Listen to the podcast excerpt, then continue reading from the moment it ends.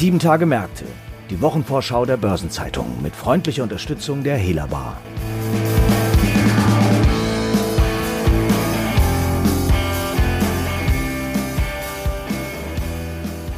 Die Quartalsberichtssaison ist in voller Fahrt und in der kommenden Woche bricht eine regelrechte Flut an Berichten über die Märkte herein.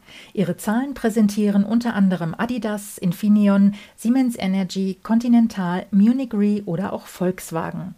Mit VW werden wir uns heute auch ein wenig näher beschäftigen. Und damit erst einmal herzlich willkommen zu unserer Wochenvorschau. Ich heiße Christiane Lang und bin Redakteurin der Börsenzeitung. Und zum Thema VW begrüße ich heute Sebastian Schmidt, seit 1. April Mitglied unserer Chefredaktion, bisher Leiter unseres Unternehmensressorts.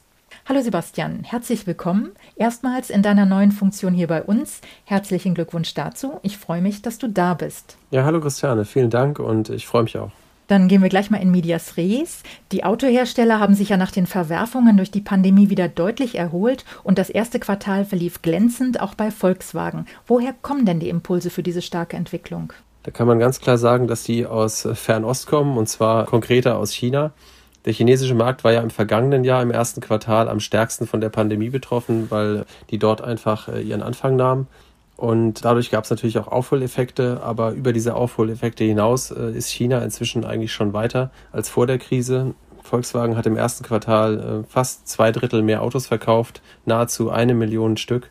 Das ist ein bedeutender Anteil der insgesamt weltweit äh, verkauften 2,4 Millionen Fahrzeuge im ersten Quartal und ähm, ein wesentlicher Grund dafür, dass die Aussichten auch der Analysten so viel positiver sind jetzt äh, vor dem Quartalsbericht. Und wie sieht es in Europa oder den USA aus? Da müsste es ja eigentlich doch auch einen Nachfragestau inzwischen geben. Ja, im Prinzip haben wir so eine Art Automarkt der drei Geschwindigkeiten. Am flottesten geht es voran in China, da ist man eigentlich schon wieder in voller Fahrt unterwegs. Dann in Nordamerika geht es auch schon wieder recht gut, in Europa äh, deutlich langsamer. Äh, für Volkswagen ist das ja bedingt positiv. In China ist man sehr, sehr stark. Das bedeutet, man profitiert voll, äh, wie die anderen deutschen Autohersteller übrigens auch, davon, dass der Markt sich schon wieder so gut erholt hat. Äh, in Nordamerika hat Volkswagen dafür weniger von der etwas besseren Erholung als in Europa. Und das liegt daran, dass Volkswagen da eigentlich schon seit Jahren äh, nicht, nicht wirklich stark dabei ist. Vor allem die Kernmarke äh, hat dort eigentlich die Ziele von einer Million abgesetzten Fahrzeugen im Jahr nie erreicht und ist auch jetzt noch weit davon entfernt. In Europa hingegen ist man natürlich stark, aber der Markt ist derzeit äh, noch deutlich unter Vorkrisenniveau. Die ganze Entwicklung zeigt sich auch im Aktienkurs. Die VW-Vorzüge haben im ersten Quartal um mehr als 50 Prozent zugelegt. Da spiegeln sich aber nicht nur die Impulse aus dem China-Geschäft zum Beispiel, sondern auch die radikale Modernisierung des Geschäftsmodells in Richtung Elektromobilität. Wie steht es damit und gibt es noch weitere Kursfantasie? Ja, da sieht es sehr gut aus. Volkswagen kommt äh, in den vergangenen Monaten jetzt gerade richtig in die Gänge. Auf Basis des modularen Elektroantriebsbaukastens MEB äh, sind jetzt schon mehrere Modelle von verschiedenen Marken des Konzerns äh, auf den Markt gebracht worden, gerade in den letzten Wochen.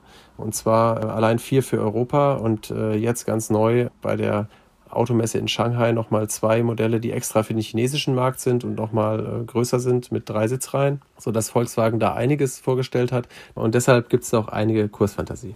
Wie sieht es denn mit der Software aus? Hat VW denn da den Anschluss gefunden? Ja, schwer zu sagen. Also da ist Volkswagen sicherlich noch nicht ganz da, wo die Wettbewerber sind. Also wenn man sich zum Beispiel auch die deutschen Wettbewerber anguckt, nicht nur Tesla, also Daimler ist in einigen Bereichen sicherlich weiter, auch BMW gilt da eigentlich als etwas fortgeschrittener als Volkswagen, so dass da noch ein bisschen Nachholbedarf ist. Allerdings hat der Konzern da extrem investiert und kommt auch durchaus voran. Äh, also gerade jetzt mit den neuen ID-Modellen, also den elektrischen Autos von Volkswagen, da ist die Software jetzt over-the-air updatefähig. Es gab auch schon erste Updates, also Volkswagen holt da auf, aber das ist ein Bereich, da hat man noch zu tun. Insgesamt klingt das ja alles sehr gut, aber ganz ohne Probleme geht es natürlich nicht. Stichwort Mikrochips hier. Hier herrscht derzeit akuter Mangel und das ist ja eine direkte Folge der Corona-Krise. Viele Unternehmen kämpfen mit verzögerten Lieferungen von Halbleitern. Welche Auswirkungen hat es denn für VW? Ja, VW ist natürlich als einer der beiden weltgrößten Autohersteller äh, extrem stark betroffen davon. Äh, das kann Volkswagen gar nicht abfedern. Allerdings trifft das natürlich auch kleinere. Volkswagen hat den Vorteil, dass man eben auch eine Einkaufsmacht hat. Nur Voraussagen von Analysten folgend muss man sagen, dass dieses Problem des Halbleitermangels die Branche wohl noch das gesamte Jahr begleiten wird, so dass es da gilt, äh, sich darauf zu konzentrieren, die profitabelsten Baureihen äh, mit Chips zu versorgen und so die Marge oben zu halten. Äh, dass es nicht zu Produktionsausfällen kommen wird im weiteren Jahresverlauf, ist ausgeschlossen. Ähm, wie gesagt, das gilt nicht nur für Volkswagen, das gilt im Prinzip für jeden größeren Hersteller. Und jetzt kommen wir vielleicht noch mal konkret zu den Zahlen von VW. Mit was wird am Donnerstag gerechnet bei der Vorlage? Äh, ja, die Analysten sind sehr positiv. Im vergangenen Jahr war der operative Gewinn äh, vor Sondereinflüssen bei Volkswagen auf unter eine Milliarde abgestürzt. In diesem Jahr wird mit deutlich mehr gerechnet. Auf jeden Fall im Schnitt über 4 Milliarden. Einige Analysten sind so optimistisch, dass sie nahe 5 Milliarden Euro Gewinn erwarten. Also deutlich, deutlich mehr. Und das hat auch schon dazu geführt, dass die Kursziele angehoben wurden. Ein wesentlicher Grund dafür ist natürlich, dass äh, Volkswagen wie die anderen deutschen Autobauer auch einen kräftigen ähm, Absatzanstieg bekannt gegeben hat, vor allem dank China. Und daher wird erwartet, dass es einen Umsatzplus gibt und auch ein, ein deutliches Ergebnisplus. Also können wir einfach festhalten, die Märkte rechnen fürs erste Quartal mit glänzenden VW-Zahlen, weil das Geschäft vor allem in China boomt, die Entwicklung in Richtung softwaregetriebener Mobilitätsanbieter vorangetrieben wird und entsprechend hebt auch der Aktienkurs ab. Und auch wenn die Mikrochip-Krise aktuell Probleme macht, die Aussichten insgesamt sind gut. Sebastian, ganz herzlichen Dank für die Hintergründe und deine Einschätzung. Das war sehr interessant. Ich wünsche dir noch einen schönen Tag. Danke, Christiane. Hat mir auch Spaß gemacht und ich wünsche dir auch einen schönen Tag. Neben VW gibt es natürlich, wie eingangs schon angesprochen, viele andere wichtige Termine kommende Woche. Einige davon hat sich mein Kollege Franz Kongbui angeschaut. Franz, was hast du dir denn rausgesucht? Naja, Siemens zieht in der kommenden Woche wieder einmal viel Aufmerksamkeit auf sich, und zwar mitsamt allen börsennotierten Töchtern. In der kommenden Woche präsentieren die Vorstände die zugrunde liegenden Geschäftsdaten des zweiten Quartals, das am 31. März endete. Und für den Kapitalmarkt ist es gar nicht so leicht, alles im Blick zu behalten, denn die Nachfolgefirmen des ehemaligen Konglomerats gehen ihre eigenen Wege, nicht nur was ihre jeweiligen Terminansetzungen angeht. Dann lass uns doch vielleicht mal einzeln aufschlüsseln, wer veröffentlicht denn wann die Quartalszahlen? Ja, Siemens Healthineers, der deutsch-spanische Windkraftableger Siemens Gamesa, machen am Montag den Auftakt. Dann folgen Siemens Energy am Mittwoch und die Siemens AG am Freitag. Und was ist da zu erwarten? Die Siemens AG und die Medizintechnik sind an der Börse in Richtung rekordhoher Kurse marschiert, während die Energieaktivitäten etwas abfallen. Das stimmt. Diesmal aber steht Siemens Healthineers im Fokus. Der Kauf des Krebsspezialisten Varian ist abgeschlossen. Nun folgt die Integration. Außerdem gilt es jetzt, den Ausblick für das Geschäftsjahr zu überarbeiten. Und für Bewertung und Perspektive des Medizintechnikunternehmens ist entscheidend, ob der Vorstand die Integration des größten Zukaufs in der Geschichte der Siemens AG erfolgreich managt. Und wie schaut es dann beim Siemens-Konzern aus? Ja, die Siemens AG spielt derweil die Karte abnehmender Risiken am Kapitalmarkt aus. Den Investoren wird zunehmend bewusst, was die Trennung von Siemens Energy bedeutet. Die Bruttomarge stark gestiegen und diesen Anstieg wird auch das zweite Quartal nun vor Augen führen. Dabei profitiert der Konzern aber nicht nur von technischen Effekten, sondern erhält Rückenwind vom Markt. Erstens zieht die Automatisierungskonjunktur stark an und zweitens bietet Siemens die Produkte für den Digitalisierungsschub, der weltweit auf die Pandemie folgt. Volles Programm also bei der Siemens AG und ihren Ablegern. Am Dienstag berichtet übrigens eine weitere Siemens-Abspaltung über das zweite Quartal, nämlich Infineon. Die war im Jahr 1999 durch die Ausgliederung des Halbleitergeschäfts von Siemens entstanden. Das liegt schon sehr weit zurück und Siemens hat mit Infineon als Anteilseigner mittlerweile ja auch gar nichts mehr zu tun. Aber was ist denn nun bei Infineon zu erwarten? Nach einem robusten Auftakt ins Geschäftsjahr 2021 hatte der Vorstand einen Konzernumsatz in einer Bandbreite zwischen 2,5 und 2,8 Milliarden Euro für den Zeitraum Januar bis März in Aussicht gestellt. Das entspräche einem Zuwachs in einer Spanne von 25 bis 40 Prozent. Und bei der operativen Umsatzrendite prognostizierten sie 16,5 Prozent in der Mitte der Umsatzspanne. Das wäre ein operativer Gewinn von 437 Millionen Euro, ein Plus von 84 Prozent. Und ist denn davon auszugehen, dass die Prognose auch eingehalten wird? Ja, die Analysten rechnen mehrheitlich damit, dass das DAX-Unternehmen seinen Plan erfüllt. Für das Winterquartal erwarten die Analysehäuser im Schnitt einen Umsatz von 2,67 Milliarden Euro. Das erzielte Segmentergebnis schätzen sie im Konsens auf 444 Millionen Euro. Heißt das denn, dass der bisherige Ausblick mit dem Halbjahresbericht dann angepasst wird? Na, das ist genau die spannende Frage für die Anleger. Hält die Konzernführung an der bisherigen Prognose fest? Nimmt sie diese zurück oder legt sie noch eine Schippe drauf?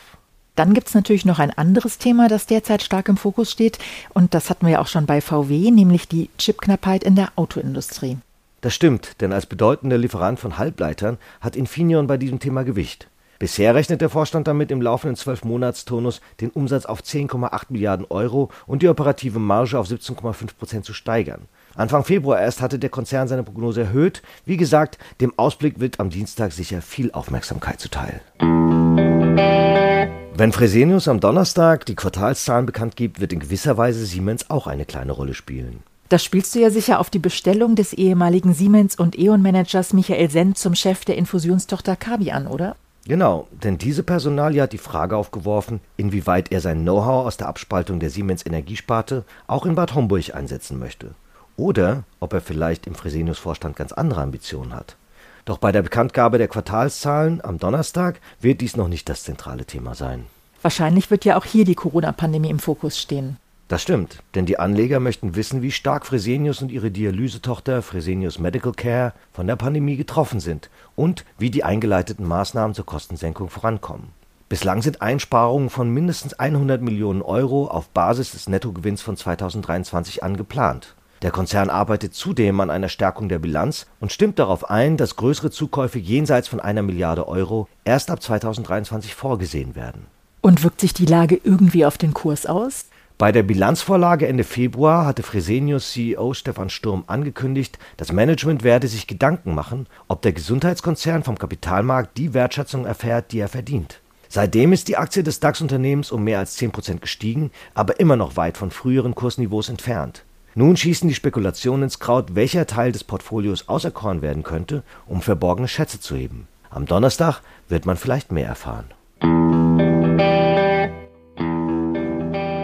Überdies stehen noch einige andere wichtige Termine und Ereignisse in den kommenden sieben Tagen an, vornehmlich Zahlenvorlagen, denn die Quartalsberichtssaison ist weiterhin in vollem Gange. Zudem finden auch einige Hauptversammlungen statt und es werden wieder wichtige Konjunkturindikatoren veröffentlicht. Eine Übersicht zu all dem finden Sie heute im Finanzmarktkalender auf Seite 2 der Börsenzeitung und unter börsen-zeitung.de/slash Finanzmarktkalender. Darüber hinaus findet am Montag die 31. Münchner Kapitalmarktkonferenz statt. Zudem beginnt der Prozess im Streit zwischen der Spielefirma Epic Games und Apple um den Wettbewerb im App Store. Am Donnerstag berichtet im Übrigen der Maschinenbauverband VDMA über den Auftragseingang März. Es gibt zudem auch einige runde Geburtstage in den nächsten sieben Tagen zu feiern. BASF-CEO Martin Brudermüller und EU-Vizekommissionspräsident Franz Timmermans werden jeweils 60 Jahre alt. Ihren 65. Geburtstag feiern Frank Sportolari, Chef der amerikanischen Handelskammer in Deutschland AmCham Germany, und Akio Toyoda, Chef von Toyota Motor. 70 Jahre alt werden der ehemalige Aufsichtsratsvorsitzende der Bayern LB Gerd Häusler und der ehemalige ZVEI-Präsident Michael Ziesemer. Und seinen 75. feiert Ulrich Lehner, von 2000 bis 2008 Konzernchef von Henkel. Mit der HV im Mai scheidet er aus dem mächtigen Gesellschafterausschuss des familiendominierten Persilherstellers aus. Artikel zu weiteren Geburtstagen und Personalien finden Sie nicht nur auf der Personenseite der Börsenzeitung, sondern auch gebündelt in unserer Personalie-App. Die kommende Woche ist zudem voller Jahres- und Gedenktage, auch jenseits des morgigen Tags der Arbeit. So feiert Jens Weidmann nun sein zehnjähriges Jubiläum als Bundesbankpräsident. Dann gibt es noch die Gedenktage Internationaler Tag der Pressefreiheit, den Weltpassworttag, den Europatag in Gedenken an die Gründung des Europarats 1949, den Welttag der Handhygiene, in diesen Zeiten besonders wichtig, sowie den Europäischen Protesttag zur Gleichstellung von Menschen mit Behinderung. Und nicht vergessen werden sollte auch der Star Wars Day, May the 4th oder wie es so schön in der deutschen Übersetzung heißt, am 4. Mai sind wir bei Ihnen. Überdies ist vor 50 Jahren Walter Ulbricht in der DDR auf Druck der Sowjetunion, aus gesundheitlichen Gründen wie es hieß, als erster Sekretär des Zentralkomitees der SED zurückgetreten. Sein Nachfolger wurde seinerzeit Erich Honecker. Vor 100 Jahren, am fünften Tag des fünften Monats, präsentierte die französische Modeschöpferin Coco Chanel die Parfümmarke Chanel Nummer 5. Vor 200 Jahren starb der ehemalige Kaiser von Frankreich, Napoleon Bonaparte, auf der Insel St. Helena. Und vor 500 Jahren wurde Martin Luther auf der Heimreise vom Reichstag zu Worms in der Nähe von Schloss Altenstein zum Schein gefangen genommen und zur Wartburg unter den Schutz des sächsischen Kurfürsten Friedrich des Weisen gebracht. Zum Schluss noch ein paar Hinweise in eigener Sache. In der morgigen Ausgabe finden Sie die Spezialthemaseite Recht und Kapitalmarkt. Darin befasst sich Roland Wiering, Partner der Kanzlei CMS Hasche Siegle, mit dem Gesetzespaket der EU-Kommission zur Regulierung im Bereich künstliche Intelligenz KI. Er hinterfragt, ob die EU ihr Ziel erreicht, das Vertrauen in KI zu fördern und gleichzeitig Innovationen nicht zu behindern. Dieser Gesetzesentwurf war übrigens auch schon Thema unserer Analyse im Blickfeld in unserer gestrigen Ausgabe, denn die Brüsseler Behörde ist dabei, mit ihrer Verordnung den weltweit ersten Rechtsrahmen für KI zu setzen. In einem weiteren Beitrag erörtert Christoph Barth, Partner der Kanzlei Linklaters, die von der Bundesregierung beschlossene Ausweitung der deutschen Investitionskontrolle. Und im Interview äußern sich Steuerrechtler von Morrison Förster zur Reform der Grunderwerbsteuer. Die Experten Jens-Uwe Hinder und Jenny Bröckmann erläutern, inwieweit sogenannte Share Deals künftig noch möglich sein werden und ob die verschärften Regelungen tatsächlich zu höheren Steuereinnahmen führen. Und am Dienstag gibt es eine neue Ausgabe von Fonds und Finanzen, dem Newsletter der Börsenzeitung mit Themen rund um die Asset Management Branche. An dem Tag wird zudem der Börsenzeitung Rendite, das Anlagemagazin, beiliegen. Darin wird es unter anderem um Transparenz bei Fonds gehen und um die Frage, warum Nachhaltigkeit lohnt und boomt. Es gibt zudem einige WM-Veranstaltungen in der kommenden Woche. Am Montag beginnt der fünftägige WM-Lehrgang Wertpapier und Börsengeschäft. Am Dienstag wird die Veranstaltung Identifier für das digitale Ökosystem durchgeführt und von Donnerstag bis Freitag findet das WM-Online-Seminar Investmentfonds und Steuerrecht statt. Damit verabschiede ich mich für heute. Redaktionsschluss für diese Episode war Donnerstag, 29. April, 18 Uhr. Eine Gesamtübersicht über Konjunktur- und Unternehmenstermine finden Sie unter börsen-zeitung.de. Alle genannten Links sind auch in den Shownotes zu dieser Episode aufgeführt. Ich wünsche Ihnen jetzt einen schönen Abschluss der Arbeitswoche sowie ein erholsames Wochenende. Bis zum nächsten Freitag. Und ich verabschiede mich ebenso und alles Gute.